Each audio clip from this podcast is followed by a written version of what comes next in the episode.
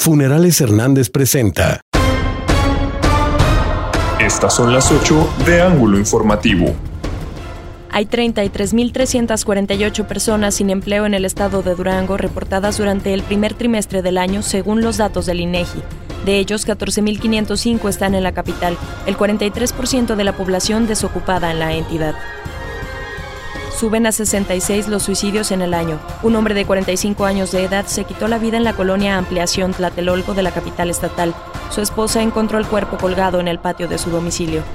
Se quiere apoderar el personal de bienestar de las vacunas contra el COVID-19. El problema en la logística de ayer es porque la Secretaría de Salud del Estado está organizando a las personas y los siervos de la nación están aplicando las dosis. Está al revés, señaló el diputado Esteban Villegas.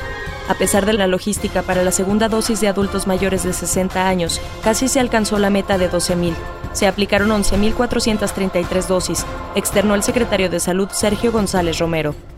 Propone Eric Hernández Cosaín, candidato de la planilla roja y plata al Sindicato del Personal Académico de la UGEP, respetar los contratos colectivos, fortalecer las prestaciones y transparentar los recursos sindicales tomó protesta el candidato por el Distrito Local 5 por Morena PT, Daniel Hernández, a más de 100 comités defensores de la esperanza que estarán al pendiente del trabajo legislativo y de las necesidades que existen en cada zona de la ciudad.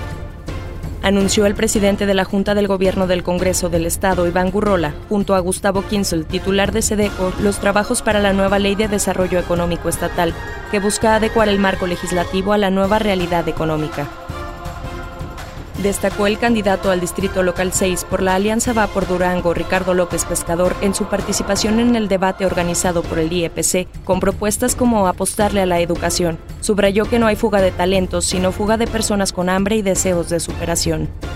Corleone Pisa presentó